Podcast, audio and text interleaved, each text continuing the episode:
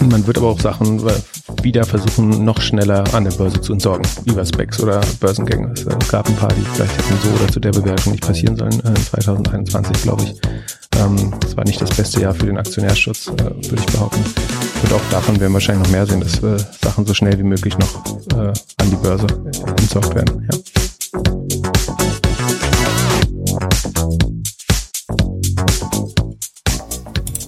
Willkommen zum dritten Teil des Jahresausblicks. Dieses hier mal mit dem Marktjahresausblick. Ein bisschen mixen wir das noch mit Startups. Ähm, ich glaube, das ist bei meinem heutigen Gast nicht wegzudenken. Mein heutiger Gast ist, ja, Podcast-Legende, Tech-Legende, ähm, Pip Klöckner. Auch inzwischen Super Angel und ähm, alle Begriffe, die ihm so hinterhergeworfen werden. Und äh, hier um dieses Intro aufzuhübschen. Ich freue mich sehr, dass er wieder dabei ist. Äh, war im letzten Jahr schon mit dabei und ähm, wir gehen einmal darauf ein, welche Prognosen es im letzten Jahr so gab, wie die gelaufen sind. Und natürlich kümmern wir uns viel um das Jahr 2022. Sind ja jetzt auch schon drei Wochen into the year und ich glaube, man hat so ein paar Sachen, ähm, die, die wir schon besprochen hatten, ähm, vielleicht auch schon ein bisschen sehen können. Seid gespannt und viel Spaß mit der Folge. An dieser Stelle vielleicht ein ganz kurzer Einschub von mir persönlich. Du hast vielleicht schon gesehen, als du auf die neue Folge geklickt hast und gesehen hast, dass eine neue Episode online ist, der Podcast heißt jetzt anders. Aus Jungunternehmer Podcast wird Unicorn Bakery. Denn ich glaube, seit drei Jahren oder so überlege ich, wie nenne ich das Ding, was kann man eigentlich machen und ähm, habe jetzt doch mal einen Namen gefunden, der ungefähr das widerspiegelt, was ich machen möchte. Ähm, dazu kommt auch noch ein bisschen was im Outro, aber nur, dass du es nochmal gehört hast. Es ist offiziell, wird jetzt so ein kleiner Soft-Launch, wird irgendwann ein Rebranding geben, sauberes und ähm, ja, ab jetzt Unicorn Bakery, wenn du den Podcast weiterempfiehlst. Ich freue mich im Jahresausblick wieder äh, jemanden begrüßen zu dürfen, den ich auch schon im letzten Jahr dabei hatte und ähm, mit dem ich sehr viel über die Thesen aus dem letzten Jahr nochmal kurz, also mit dem ich kurz über die Thesen reflektieren kann aus dem letzten Jahr und dann nochmal auf 2022 schauen kann. Ich bin, als ich selbst meinen Jahresausblick aus dem letzten Jahr nochmal gehört habe, sehr überrascht gewesen, wie gut die getroffen waren, ähm, die Thesen. Und da war echt äh, viel, doch viel dabei, würde ich sagen. Und ähm, auch wenn ein, zwei natürlich nicht getroffen wurden, es gehört, glaube ich, dazu. Aber ich habe übers Jahr so viele neue Thesen mitgenommen, weil ähm, Pip Klöckner selbst Podcast macht und das jetzt inzwischen zweimal die Woche. Und das tatsächlich mein ähm, Standardprogramm ist. Also zweimal die Woche ähm, ist es dann auf jeden Fall notwendig, da reinzuhören, um zu verstehen, was geht in der Welt eigentlich ab, was passiert in der Tech-Welt, ähm, wer entwickelt sich wie, also welche Firma entwickelt sich wie, und äh, was kann man daraus lernen und mitnehmen. Und deswegen freue ich mich umso mehr, dass äh, Pip auch heute wieder oder auch dieses Jahr wieder im Jahresausblick mit dabei ist und äh, kann jedem schon mal, abgesehen davon, was wir jetzt gleich hören, ans Herz legen, in den Podcast reinzuhören. Doppelgänger Tech Talk. Und äh, ich glaube, darüber habt ihr euch beide äh, zu absoluten Legenden in diesem Podcast Tech Bereich, zumindest in Deutschland auf jeden Fall schon mal etabliert. Ich meine, es ist ja ein sehr erfolgreiches Podcast-Jahr für euch gewesen. Dementsprechend ähm, freue ich mich, dass du heute hier bist. Ähm, herzlich willkommen, Pip. Die Freude ist ganz auf meiner Seite. Moin, moin, Fabian. Äh, wir haben im letzten Jahr ein bisschen drüber gesprochen, ähm, oder ich, ich fasse mal kurz deine Thesen zusammen. Du meintest, der Bitcoin geht auf 100.000, ähm, ob Dollar oder Euro, äh, können wir uns in dem Fall beim, beim Anschauen ein bisschen, bisschen sparen, weil so ganz so weit sind wir nicht, aber wir sind trotzdem ganz gut gekommen. Ich glaube, Stand heute müssen wir über, über 50.000 Dollar liegen. Und wir hatten ja auch andere Hochzeiten noch. Äh, du meintest, dass 24-7 Trading bei Robinhood kommt. Ich weiß gar nicht, ob die das am Ende eingeführt haben. Ich glaube nicht. Musst du mir am Ende mal sagen. Du meintest, die Spec-Performances werden deutlich schlechter als in ähm, 2020. Und äh, Quick Commerce wird extrem aufkommen. Wir werden so drei bis vier Teams pro Stadt sehen. Und dass wir dann halt neue Arbeits-WGs sehen, weil Corona das mit sich bringt, mit dem Work from Home, dass die Leute sich in verschiedenen Konstellationen zusammenbringen. Und ich muss sagen, Anfangsjahres hätte ich wahrscheinlich gar nicht so gedacht, dass es so krass in all den Themen vorangeht und sich, sich so schnell entwickelt. Und wir hätten ja auch alle gehofft, dass irgendwie vielleicht Corona schneller vorbei ist oder sich andere Sachen ähm, an Umständen verändern. Aber ähm, ich glaube, wenn man sich das so anschaut, dann 24-7 Trading, wie gesagt, ähm, glaube ich nicht, dass gekommen ist und Bitcoin vielleicht nicht, aber das kann ja noch kommen. Aber ich würde sagen, gute Thesen. Oder wie schaust du auf das Jahr zurück? Ja, genau. Also Bitcoin liegt ziemlich genau auf der Mitte zwischen 100 und äh, ich würde gerne sagen, es ist näher an 100 als an 0, aber Status heute stimmt das nicht, aber sagen, es war mal deutlich drüber auf jeden Fall. Äh, das war deutlich näher an 100 zwischenzeitlich. Ähm, 24-7 Trading ist nicht gekommen, äh, was mich fast ein bisschen wundert. Das ist auch nicht, nicht ganz trivial. Ähm, ich, ich kann mir vorstellen, dass das trotzdem äh, noch kommt. Die, äh, was glaube ich sehr zugetroffen hat, ist, dass die Specs den Markt stark underperformt haben. Ähm, das fand ich absehbar, äh, ist genauso eingetroffen. Äh, ist auch nicht verwunderlich bei der äh, durchschnittlichen Qualität der Companies, die über den Spec an die Börse geht. Das heißt nicht, dass alle schlecht sind. Es gibt sogar viele äh, gute darunter. Aber die absolute Mehrheit ähm, ist qualitativ einfach äh, nicht, nicht mit dem normalen IPO zu vergleichen, würde ich sagen. Ähm, dass sagen, Quick Commerce sich weiter fortsetzt, sehr kompetitiv wird, dass es drei bis vier äh, Anbieter pro Stadt für die größeren Städte geben wird. Ähm, das war vielleicht nicht schwer, das vorauszusehen, aber das ist so gekommen. Das mit den neuen Arbeits-WGs, das war nicht so schlau. Ähm, was ich, glaube ich, sagen, oder worauf ich gesetzt habe, ist sozusagen, dass sich durch Remote-Arbeit so, so neue Kollektive bilden werden. Ähm, ich glaube, die Sehnsucht danach gibt es weiterhin. Das Problem war so ein bisschen, dass man das äh, wegen Corona ja gar nicht hätte machen dürfen. Also selbst WeWork und so weiter ist äh, weiterhin nur halb oder weniger besetzt. Das heißt, äh, es hat so ein bisschen auch an der schieren Möglichkeit, das zu tun. Ähm, es, es, es ist so ein bisschen gescheitert, glaube ich. Ich kann mir schon vorstellen, dass äh, die, dass neue Konzepte entstehen würden, wie Menschen zusammenarbeiten, äh, auch über Firmen hinweg. Ähm, aber das, konnte sich so, das konnte dieses Jahr so nicht klappen, würde ich behaupten. Von daher war, das dann auch eine schlechte Voraussage. Ja. Was ich dabei aber beobachtet habe, ist schon, dass paar Leute geguckt haben, oder noch viel mehr darauf geachtet haben, mit wem sie jetzt zusammenziehen und auch das Gefühl gebraucht haben, nochmal irgendwie persönliche Nähe zu haben und nicht alleine zu wohnen. Das heißt, ich habe schon, also ich glaube schon, dass es hinter ja, den Kulissen ja passiert Beispiel. ist. Du lebst ja in so einer Unternehmer-WG, oder? oder ja, aber äh, da wohne ich ja schon vor Corona. Gut.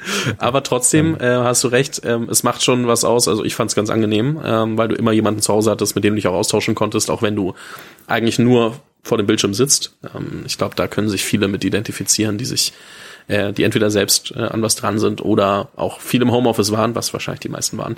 Deswegen, ich kann mir schon vorstellen, dass ähnlich äh, oder dass Leute schon nach so einem ähnlichen Konzept gesucht haben und gesagt haben, okay, wenn ich das nächste Mal umziehe, dann mit Leuten zusammen, wo auch irgendwie auf der Ebene ähm, gutes Gefühl entsteht. Ähm, wenn du mal insgesamt jetzt mal wirklich von den, von den Thesen, die, die wir jetzt mal kurz angesprochen haben, auch ähm, Abstand nimmst und sagst, okay, ähm, schaust auf das Jahr 2021 zurück, welches Gefühl hast du bei diesem Rückblick? Ähm, ich meine, es ist das zweite Jahr mit, mit Pandemie, es ist, ähm, sagen wir mal, trotzdem wieder anders gelaufen als erhofft, vielleicht auch als gedacht. Und ähm, deswegen so die Frage, wie schaust du auf 2021 zurück? Mhm. Also ich versuche zumindest, also ich bin, bin nicht der größte Optimist, aber zumindest zurückblickend äh, versuche ich äh, das Positive den Zeiten abzugewinnen.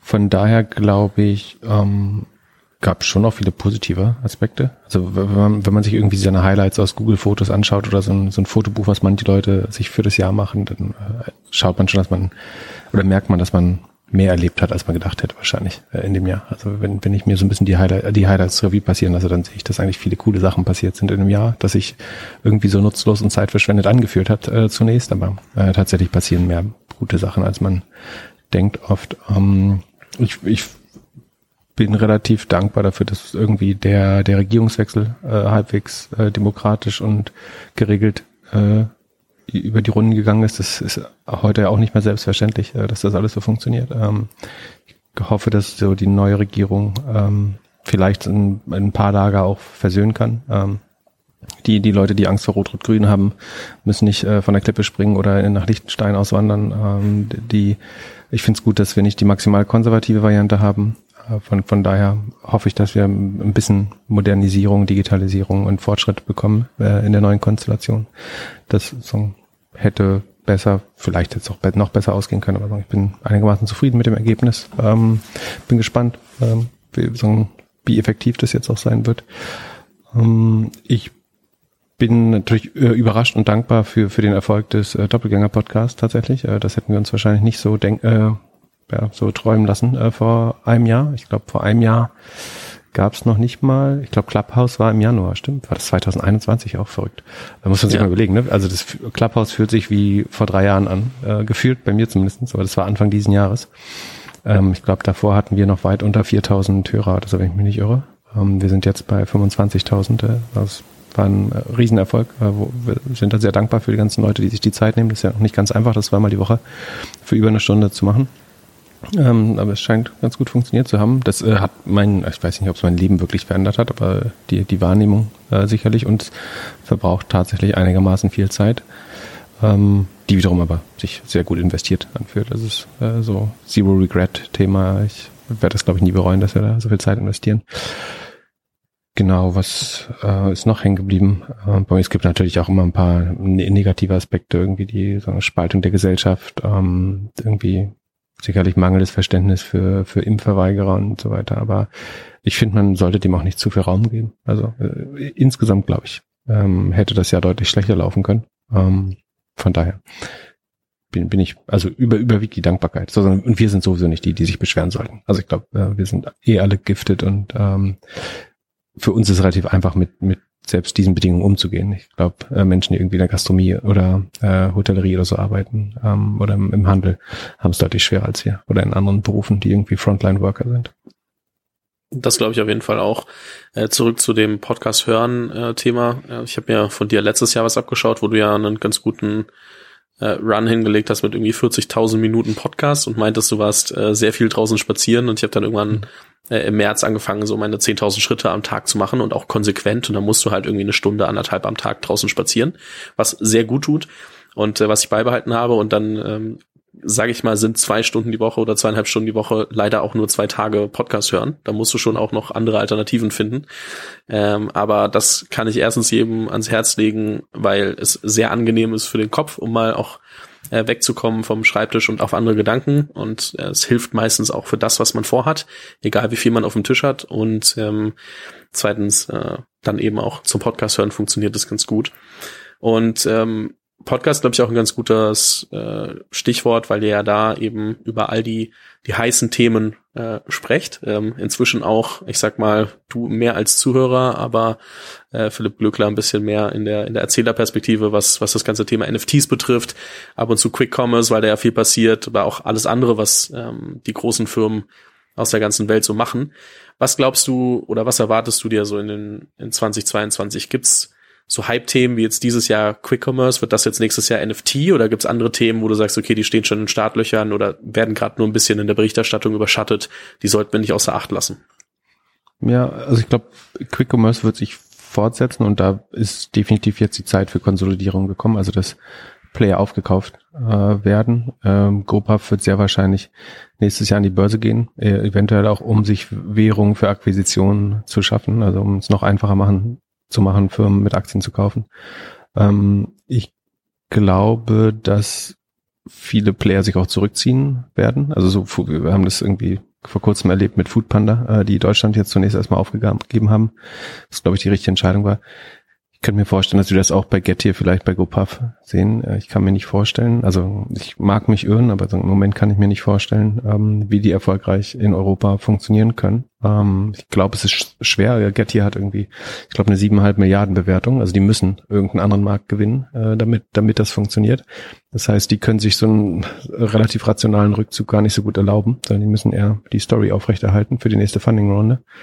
Das wird aber, glaube ich, äh, schwer, weil der Product Market Fit von Getir mit äh, westlichen ähm, Ländern, glaube ich, nicht so hoch ist.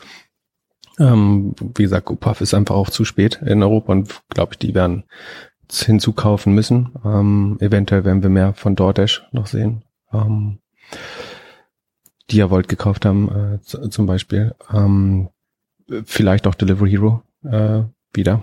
So, das heißt, das äh, bleibt spannend, aber eher aus äh, M&A-Sicht weniger aus ähm, so vom Wachstum haben wir da alles, also vom organischen Wachstum haben wir da viel gesehen, glaube ich. Natürlich werden die, die, die Märkte weiter durchdringen auch, aber ich glaube, geprägt sein wird das nächste Jahr davon äh, Konsolidierung, also M&A. Ähm, ich glaube, NFTs werden noch eine Zeit lang eine Rolle spielen. Ähm, ich Vielleicht wird es so das Jahr, wo es sehr breit ausgerollt wird, also wo wirklich mehr oder weniger jeder Sportclub ähm, viele äh, viele ähm, IP-Rechte, also sei es irgendwelche Spiele oder ähm, Musikkünstler äh, im weitesten Sinne. Ähm, das heißt, wahrscheinlich ist es so, dass am Ende des Jahres dann nur noch ein paar Leute sich dem komplett verweigern und die allermeisten in irgendeiner Form äh, was mit Tokens oder NFTs machen. Das könnte ich mir relativ gut vorstellen. Ob das dann sozusagen, ich bin mir trotzdem noch nicht ganz sicher, ob das ein super langfristiger äh, Trend wird. Ähm, aber ich glaube, der wird sozusagen sich erstmal stark verbreiten äh, nächstes Jahr und sozusagen weiter, weiter an Fahrt gewinnen. Dann ähm, sozusagen vom, vom Storytelling und in der Produktwelt wird, werden die Metaverses viel der Strategie bestimmen, der, der großen Tech-Konzerne. Ähm, ich bin mir nicht 100% sicher, ob ich, ob ich das gut finde, ehrlich gesagt. Ähm, ich kann mir durch, ich glaube, das ist eine der Technologien, die ein äh, netto negativ sein wird, also die mehr Schaden anrichtet, als sie äh, Gutes schafft. So, bei den, bei allen anderen Sachen, die wir bisher gesehen haben, äh, selbst Social Media, wo es so sehr klare äh, Schadensfälle gibt, äh, würde ich sagen, dass die insgesamt trotzdem noch netto positiv waren. Ähm, bei Metaverse könnte ich mir vorstellen, dass, dass sich das ändern wird. Also das ist mehr Produktivität, Gesundheit und Wohlfahrt vernichtet, als es äh, schafft. Ähm, so 100% durchdacht ist das noch nicht, aber ich äh, habe zumindest Angst und ähm, vielleicht werden wir das in, in unserem Podcast nochmal länger erläutern oder vielleicht einfach mitverfolgen und dabei über die Zeit schlauer werden. Dann grundlegend bin ich erstmal skeptisch, auch wenn ich sicher bin, dass es erstmal sehr stark vorangetrieben wird. Also was wir sehen werden, ist, dass ähm, auch da wieder IP-Rechte und äh, große Events und Künstler mit Unmengen von Geld in die Metaverses gezogen werden. Ähm, also wir werden Konzerte von den besten Künstlern der Welt sehen. Vielleicht den Super Bowl das erste Mal schon äh, im, Metaverse. Das könnte zeitlich fast klappen. Ähm, bis äh, der ist im Herbst normalerweise, wenn ich mich nicht irre. Ähm, das könnte es könnte zeitlich klappen. Also es wären Mega-Events im äh, Metaverse. Also der Super Bowl ist im Februar oder März, das könnte knapp werden, oh, aber sorry. Ja, ein ähm, Jahr später dann vielleicht. Dann, dann genau, äh, ist der März wirklich. Ach ja, dann, ähm, dann den vielleicht erst im nächsten Jahr. Aber sagen, alles, was an großen Events gibt, wird, also da gibt's einen deutlich potenten Bieter in Zukunft, der das in seinem Metaverse veranstalten möchte, denke ich ähm, und sind vielleicht auch zusätzliche Rechte. Also du kannst es doppelt verkaufen dadurch. Äh, das könnte ganz spannend sein. Ähm, genau. Äh, ich sehr wahrscheinlich sehen wir das erste Apple-Auto dieses Jahr. Ähm, äh, zumindestens äh, werden sicherlich irgendwelche Skizzen oder Prototypen leaken. Ähm, dass sie daran bauen, ist relativ transparent geworden, glaube ich. Ähm, das scheint sich zu verzögern, aber dieses Jahr könnte das erste kommen. Ähm, damit muss man sich, glaube ich, um Apple auch für die nächsten äh, fünf bis zehn Jahre nicht, nicht mehr viel Sorgen machen. Ähm, genau, das sind so die Sachen, die, glaube ich, relativ vorhersehbar sind. Ähm, wir werden weiter Rekord-Funding-Runden sehen, zumindest Anfang des Jahres, äh, bin ich mir relativ sicher. Äh, in, in allen Bereichen auch. Also wir werden die teuersten Seed-Runden wahrscheinlich äh, sehen, aber auch hohe Anschlussfinanzierung äh, am, am hinteren Ende des äh, typischen Startup-Funnels. Das heißt, das billige Geld wird vielleicht, also teilweise werden wir vielleicht ganz leichte Zinserhöhungen haben, aber insgesamt wird das Geld billig bleiben und äh, werden die Frage, eine spannende Frage wäre sozusagen, werden mehr Unicorns ge, gecoint äh, als oder gemintet als äh, in 2021. Ich würde vermuten, dass es nicht, nicht der Fall ist. Also dass es eher ähnlich oder ein bisschen weniger ist äh, auf Sicht des gesamten Jahres. Hm. Wir werden noch schlechtere Specs sehen. Ähm, es sind, glaube ich, immer noch 200, 300 Specs auf der Suche nach Übernahmetargets. Äh, die besseren sind weg. Ähm, das wird die Qualität der Verblei Verbleibenden nicht, äh, sagen, der wird der Qualität nicht zuträglich sein.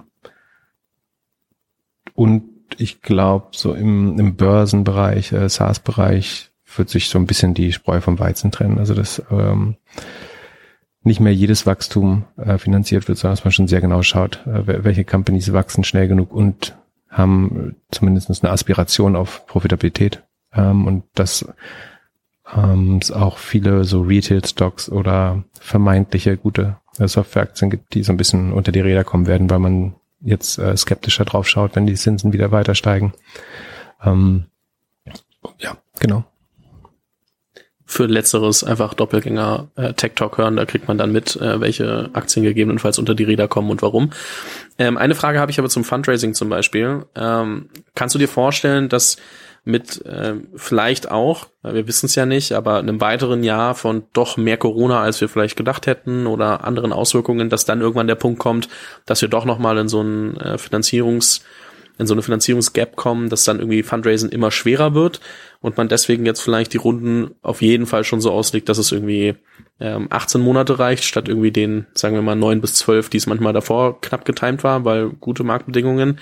Ähm, glaubst du, da entsteht so ein Finanzierungsgap, weil jetzt die ganze Zeit Geld reingeflossen ist und ähm, trotzdem noch ein bisschen Unsicherheit entstehen kann? Oder geht das jetzt einfach so weiter?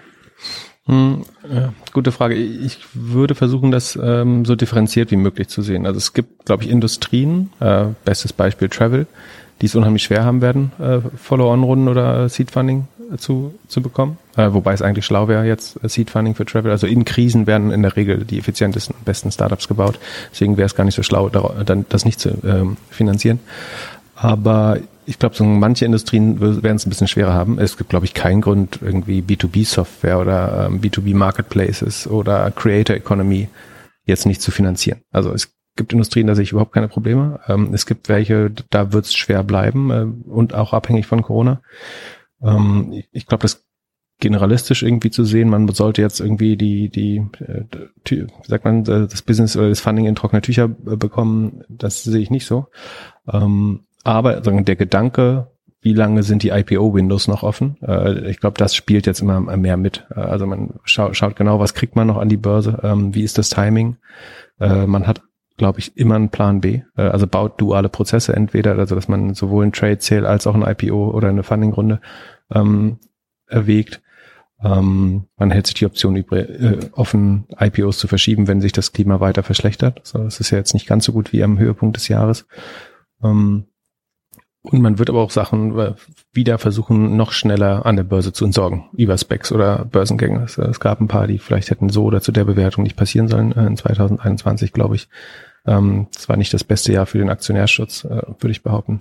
Und auch davon werden wir wahrscheinlich noch mehr sehen, dass äh, Sachen so schnell wie möglich noch äh, an die Börse entsorgt werden. Ja.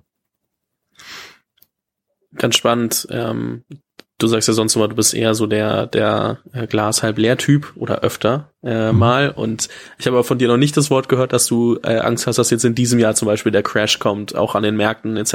und da irgendwie schon drauf achtest oder also was heißt drauf achtest, ähm, wenn ich, wenn man euren Podcast hört, dann merkt man, glaube ich, ganz schnell, dass man nicht versuchen sollte, die Märkte zu timen und äh, weil es mhm. meistens in die Hose geht. Ähm, aber das hat in deiner ähm, in deiner jetzigen These ja noch keinen keinen Platz gefunden. Ähm, das heißt, du glaubst, also glaubst du, dass das einfach nicht passiert oder sagst du, okay, ich kann das eh nicht vorhersehen und man die letzten zehn Jahre eigentlich schon, also die letzten fünf Jahre schon gesagt und äh, wir müssen das jetzt auf uns zukommen lassen? Genau, also man muss, glaube ich, eh mit, nur mit Geld spekulieren, sodass man auch einen Crash zur Not durchleben kann und vielleicht sogar liquide Mittel hat, um den zum Nachkaufen äh, zu nutzen. Was mich ein bisschen beruhigt, ist, dass die Bewertungen ja jetzt äh, ungefähr ein Drittel runtergekommen sind im Tech-Sektor. Ähm, dann so, so, eine sehr gesunde Korrektur, sozusagen auch wenn die mich sehr hart trifft, sozusagen auf, aufgrund meines äh, Investoren naturell. Aber ähm, das halte ich für sehr gesund, um einen totalen Crash zu vermeiden. Also selbst wenn es jetzt weitere irgendwie Makroängste geben würde vor Zinserhöhungen oder sonst was für Katastrophen, dann ist das Rückschlagpotenzial jetzt schon deutlich niedriger, äh, wenn einmal 30 Prozent bei einzelnen Titeln 50, 60 Prozent abgebaut wurde.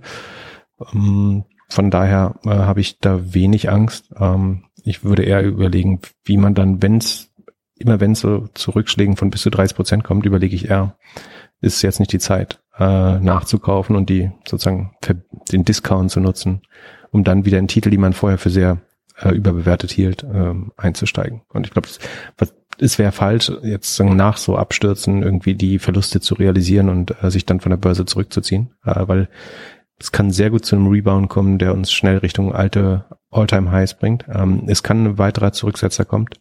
Ähm, ich sehe jetzt nicht mehr als 50 Prozent Abwärtspotenzial in irgendwie vom, vom Stand von heute. Ähm, aber ich wüsste nicht, was das auslöst. Es kommt jetzt ein schwarzer Schwan, das äh, kann natürlich immer passieren. Äh, aber genau, aber also vor allen Dingen sozusagen letzte Korrektur äh, lässt mich ein bisschen entspannter gucken. Davor hätte ich gesagt, es ist, also hättest mich jetzt vor zwei Monaten gefragt, hätte ich gesagt, es ist sehr wahrscheinlich, dass wir in den nächsten sechs Monaten mal einen, so einen, so einen Flash-Crash von, von 30, äh, 25, 30 Prozent sehen. Und genauso ist sie auch gekommen. Also, das mhm. im, Hinter im Nachhinein jetzt natürlich leicht zu sagen. Aber, ähm, ja.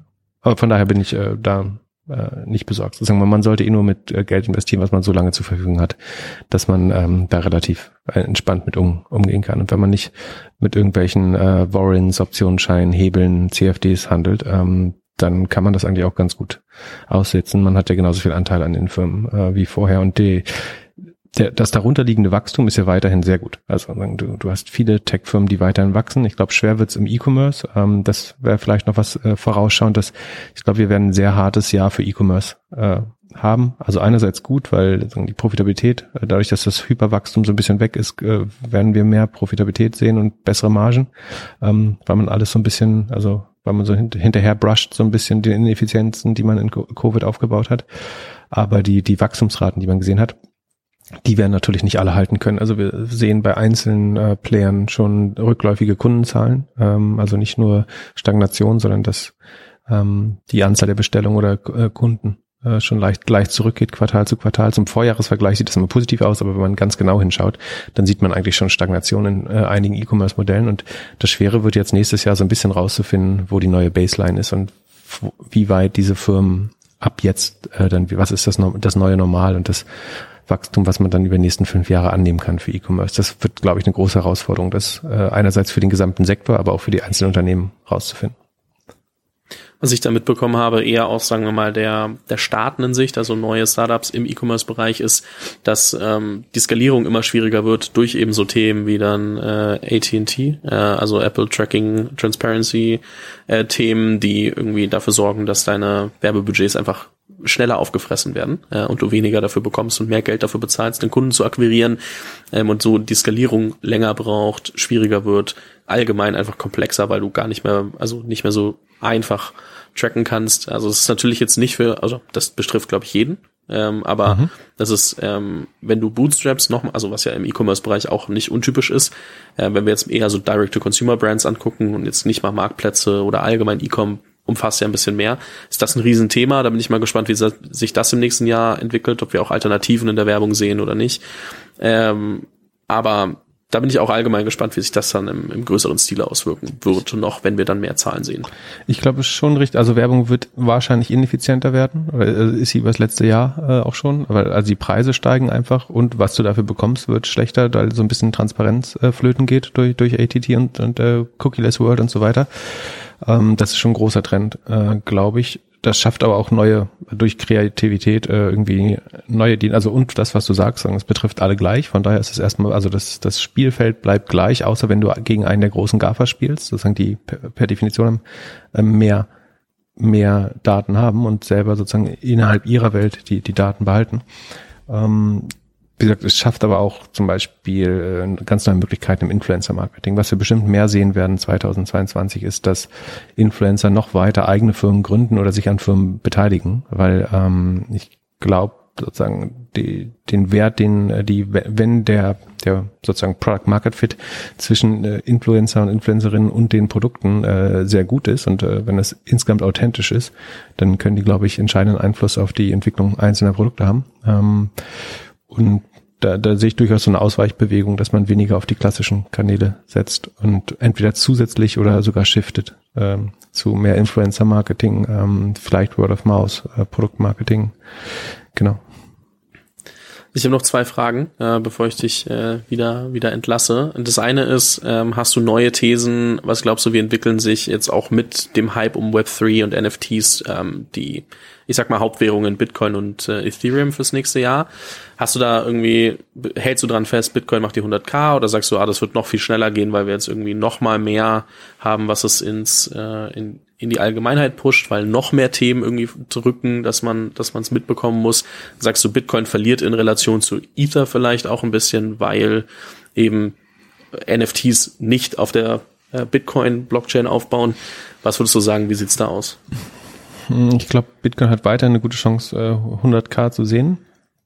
Äh, mehr oder weniger aber als Nebeneffekt sozusagen des allgemeinen Kryptomus. Äh, ich wäre total bei dir, dass ich glaube, dass relativ gesehen äh, Ether Bitcoin outperformen wird. Ich kann mir sogar vorstellen, dass wenn Bitcoin die 100k dieses Jahr nicht schafft, dass Ethereum es vor Bitcoin schafft. Wie gesagt, wenn, wenn Bitcoin es dieses Jahr nicht schafft.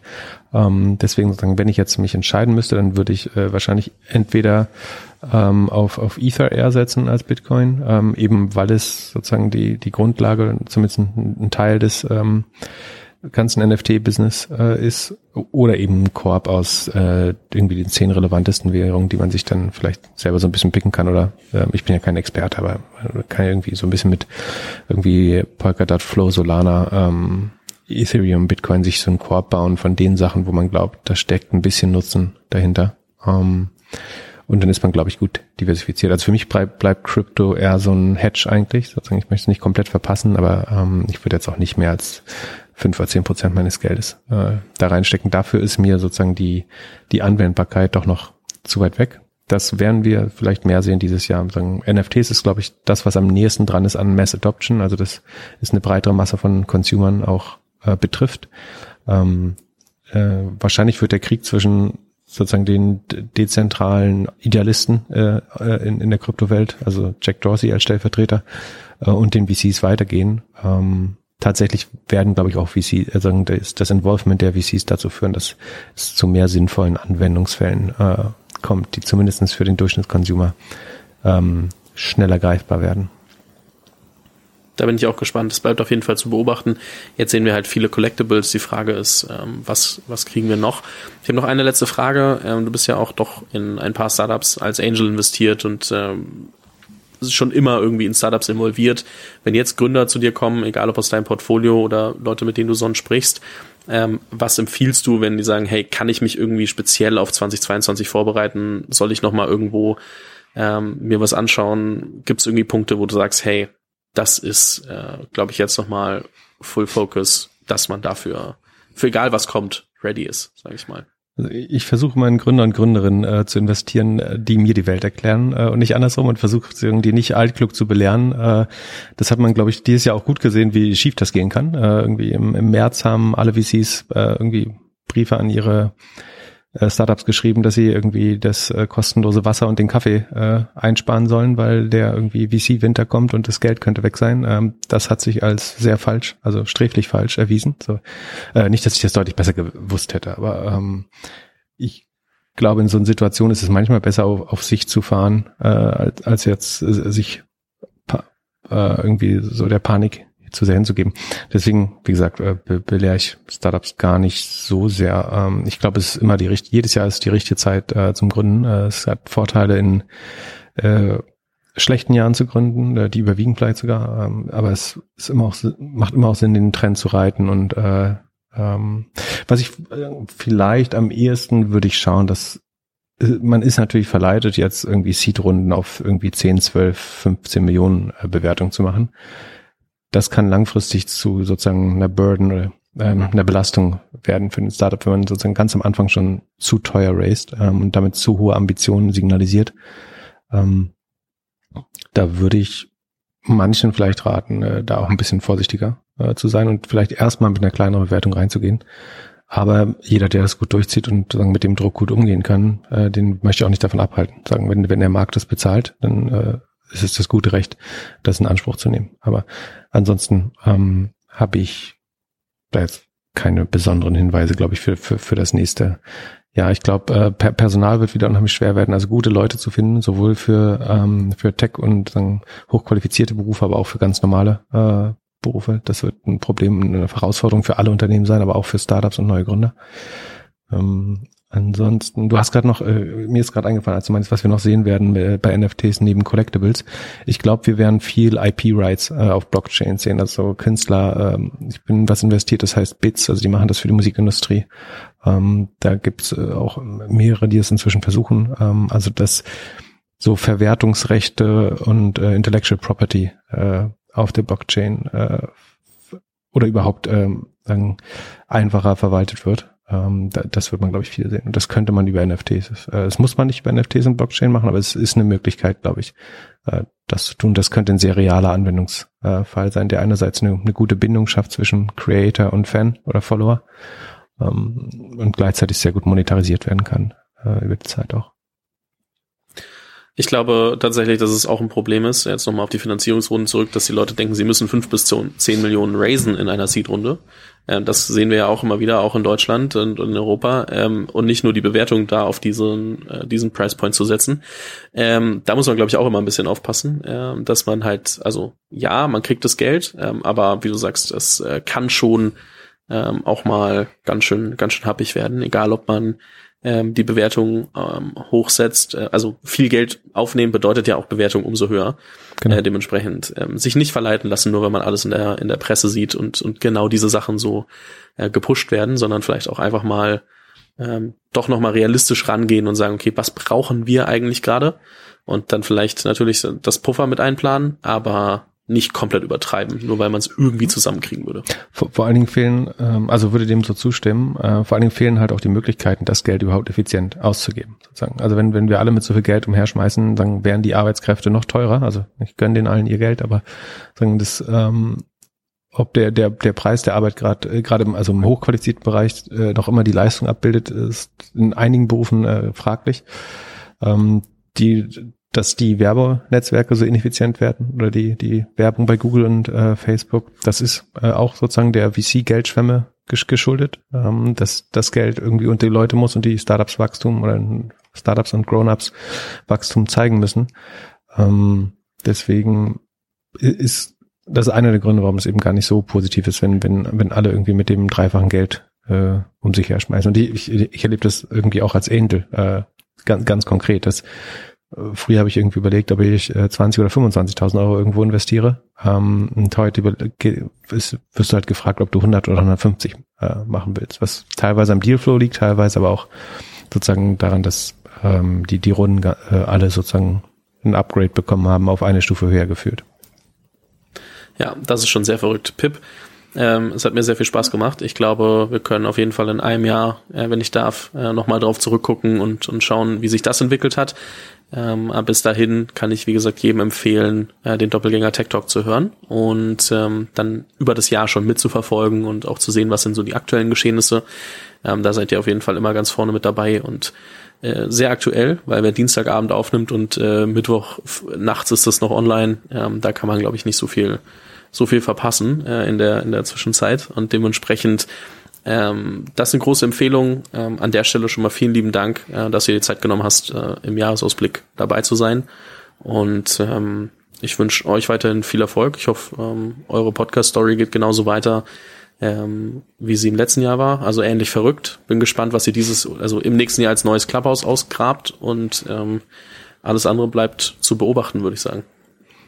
Genau, sehr gern. Ähm, dann hören wir uns spätestens in einem Jahr wieder. Äh, bis dahin auch dir viel Erfolg und den Hörern äh, bleibt gesund.